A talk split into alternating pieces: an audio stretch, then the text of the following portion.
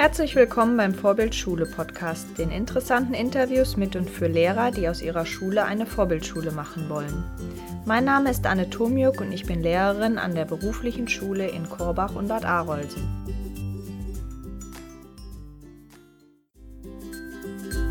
Da das folgende Interview recht umfangreich war, habe ich mich entschieden, es in mehrere Episoden aufzuteilen. Viel Spaß mit Episode 1. Ich treffe mich heute mit Matthias van der Minde. Er ist genau wie ich Lehrer an der beruflichen Schule in Korbach und unterrichtet Englisch und Politik. Matthias, seit wann bist du denn schon Lehrer? Also, an dieser Schule bin ich seit zwei Jahren, seit 2013 und das Referendariat habe ich angefangen 2011. Also zusammengerechnet sind das jetzt vier Jahre, auch schon relativ lange, aber irgendwie fühle ich mich immer noch sehr neu und frisch.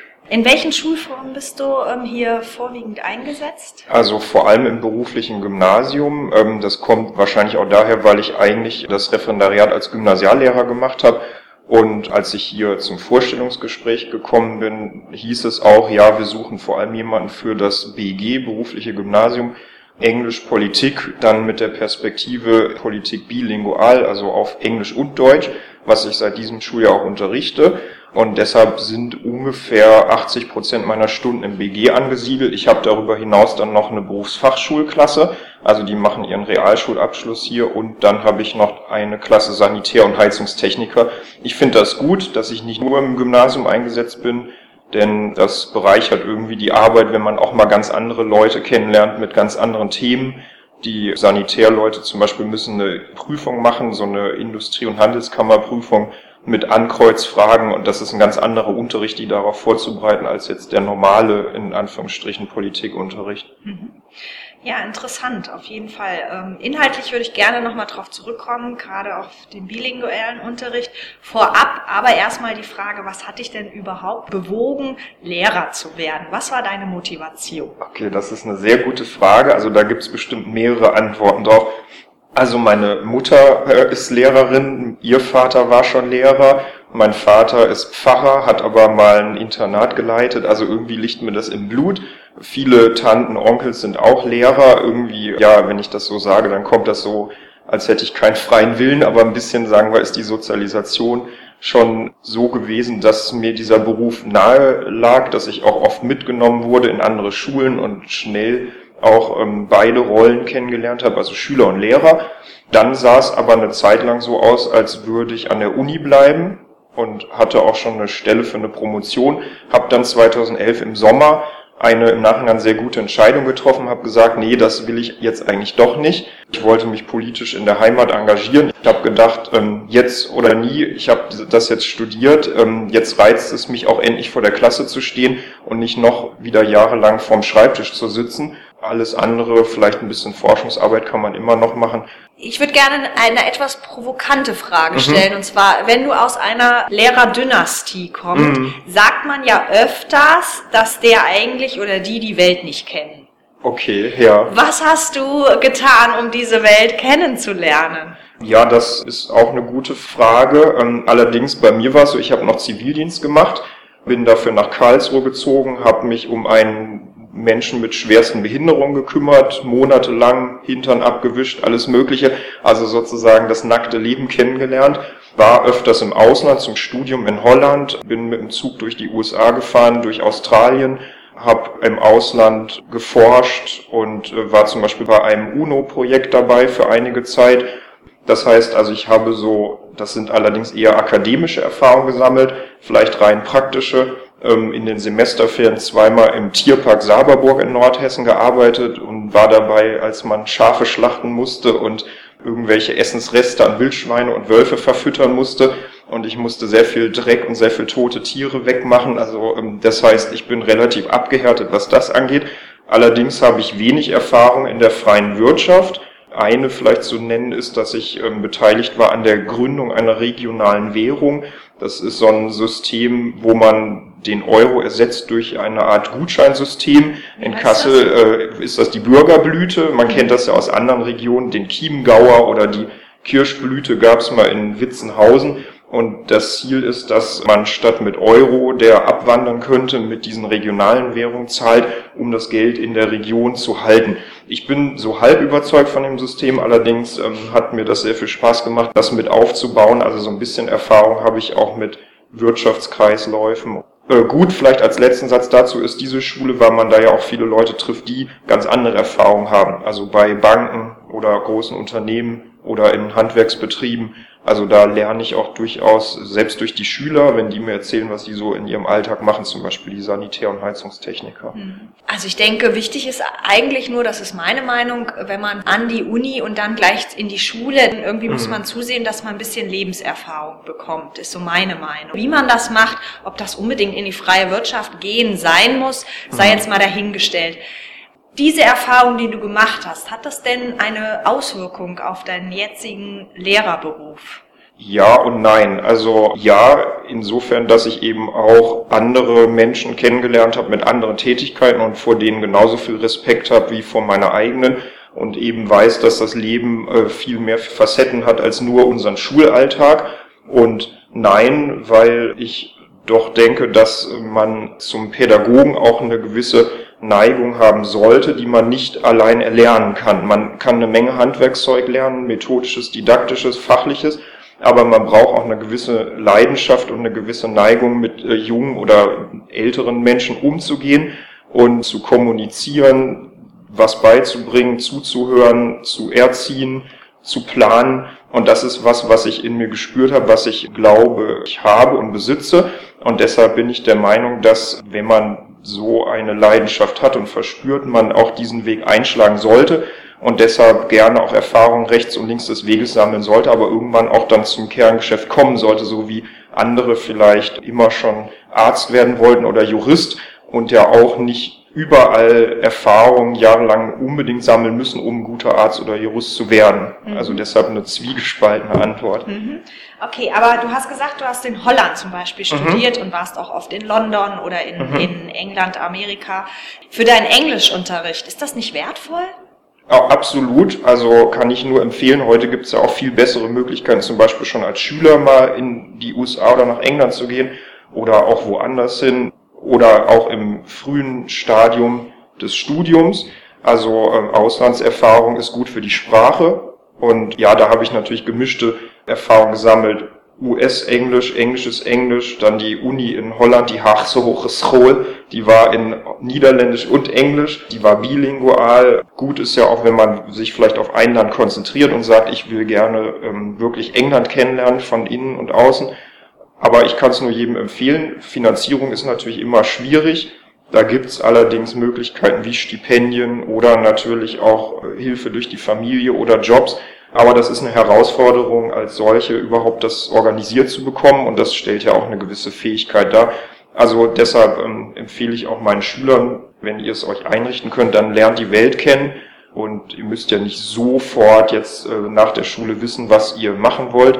Allerdings gibt es auch Leute, die nicht vom Elternhaus so gut ausgestattet sind, die müssen einfach zusehen, wo sie bleiben. Die können das vielleicht dann später noch machen. Meines Wissens gibt es ja auch sowas wie Europass und andere Dokumente, die einem ermöglichen, auch zum Beispiel nach einer Ausbildung oder auch vielleicht sogar während der Ausbildung mal ins Ausland zu gehen. Ähm, in drei Sätzen, was ja. ist das Spannendste am Lehrerberuf? Jeden Tag irgendwelche Abenteuer in der Schule, immer ist irgendwas los und fachlich ist es auch richtig interessant, was wir hier machen in meinen beiden Fächern. Ja, man kommt immer nach Hause und hat unglaublich viele Geschichten im Kopf. Also finde ich richtig toll. Lass uns mal einen Gedankengang in die Zukunft wagen. Was ist deine Vision? Wie siehst du das Schulleben in zehn Jahren? Was wird sich verändern? Und vielleicht auch, was wird gleich bleiben?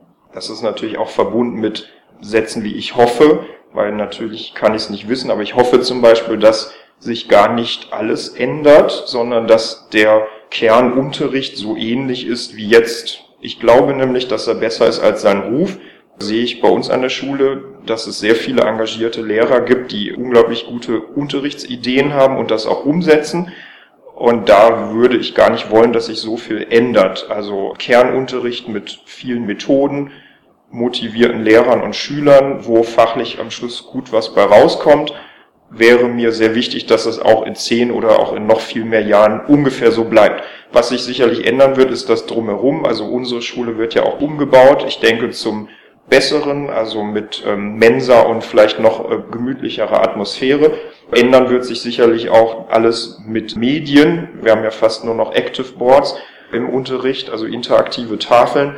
Da werden andere Schulen noch nachziehen. Ob das alles so sinnvoll ist, ist eine andere Frage, denn ähm, habe ich jetzt in Gewerkschaftsheftchen gelesen, dass viele Lehrer halt diese Medien haben, aber noch nicht unbedingt wissen, was die alles können.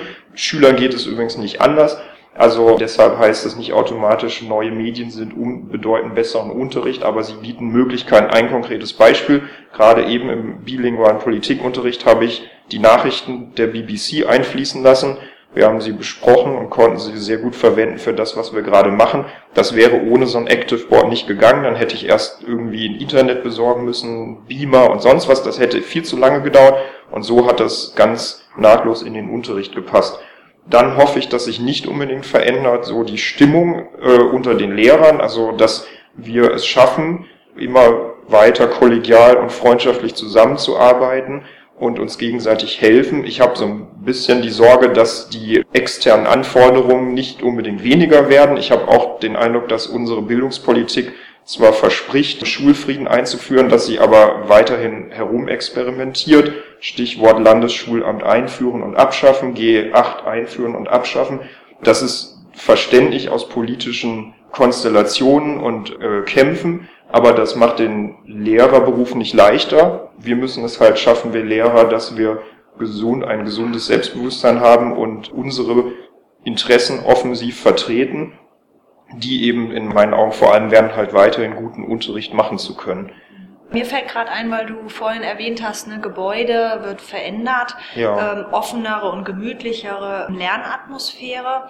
Das hat ja auch Auswirkungen auf den Unterricht. Ob ja jetzt eine Tafel oder ein Active Board steht, eigentlich orientiert sich alles nach vorne. Ja muss der Lehrer immer vorne stehen, ermöglicht nicht, gerade wenn so ein Gebäude umgebaut wird, doch auch mehr Projekte, mehr fächerübergreifende, sollte es nicht dahingehend etwas geöffnet werden, dass man mehr Möglichkeiten hat, ohne den Schülern und den Lehrern noch mehr zuzumuten. Hm. Also du hast ja auch das Wort Möglichkeit genannt in deiner Frage. Das finde ich gut und da stehe ich auch dahinter, dass man die Option hat, Unterricht auf viele Weise zu denken. Also der klassische Frontalunterricht ist sicherlich hier und da sinnvoll, gerade auch im Gymnasium. Viele Schüler fordern das auch ein, höre ich immer wieder, sagen nicht noch ein Gruppenpuzzle oder noch ein Projekt, aber die Möglichkeit muss da sein und sie äh, passt ja manchmal auch. Ein Beispiel wieder aktuell aus dem Schuljahr. Ein paar meiner ähm, Zwölfklässler in Politik organisieren einen äh, Gesprächsabend mit Flüchtlingen, Politikern, Wissenschaftlern zum Thema Flüchtlinge. Das ist aus dem Unterricht entwachsen und wir treffen uns jetzt eher abseits des Unterrichts, aber irgendwie ist es ja auch noch Schule.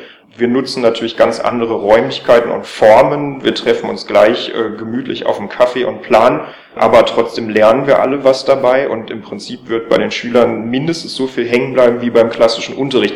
Sowas äh, würde natürlich erleichtert werden, ist schon möglich, aber könnte noch besser werden in eben offeneren Formen und ähm, bis hin zu Sitzgelegenheiten, wo man gut zusammensitzen kann. Die, die Wirtschaft, Google und andere Firmen erkennen das ja schon lange und bieten viele Möglichkeiten, wo man sich kreativ treffen kann. Und das wünsche ich mir für die Schule auch, für unsere und für andere.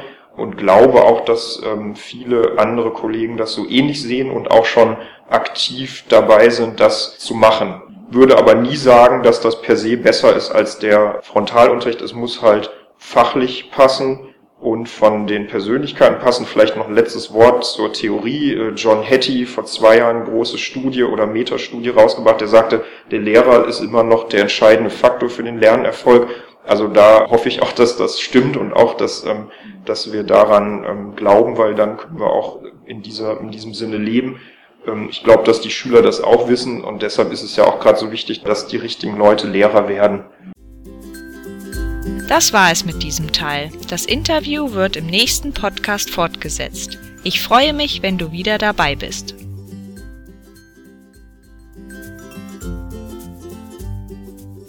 Wenn euch der Podcast gefallen hat, klickt auf www.vorbild-schule.de-podcast. Dort findet ihr alle Infos zum Abonnieren und Diskutieren der Inhalte.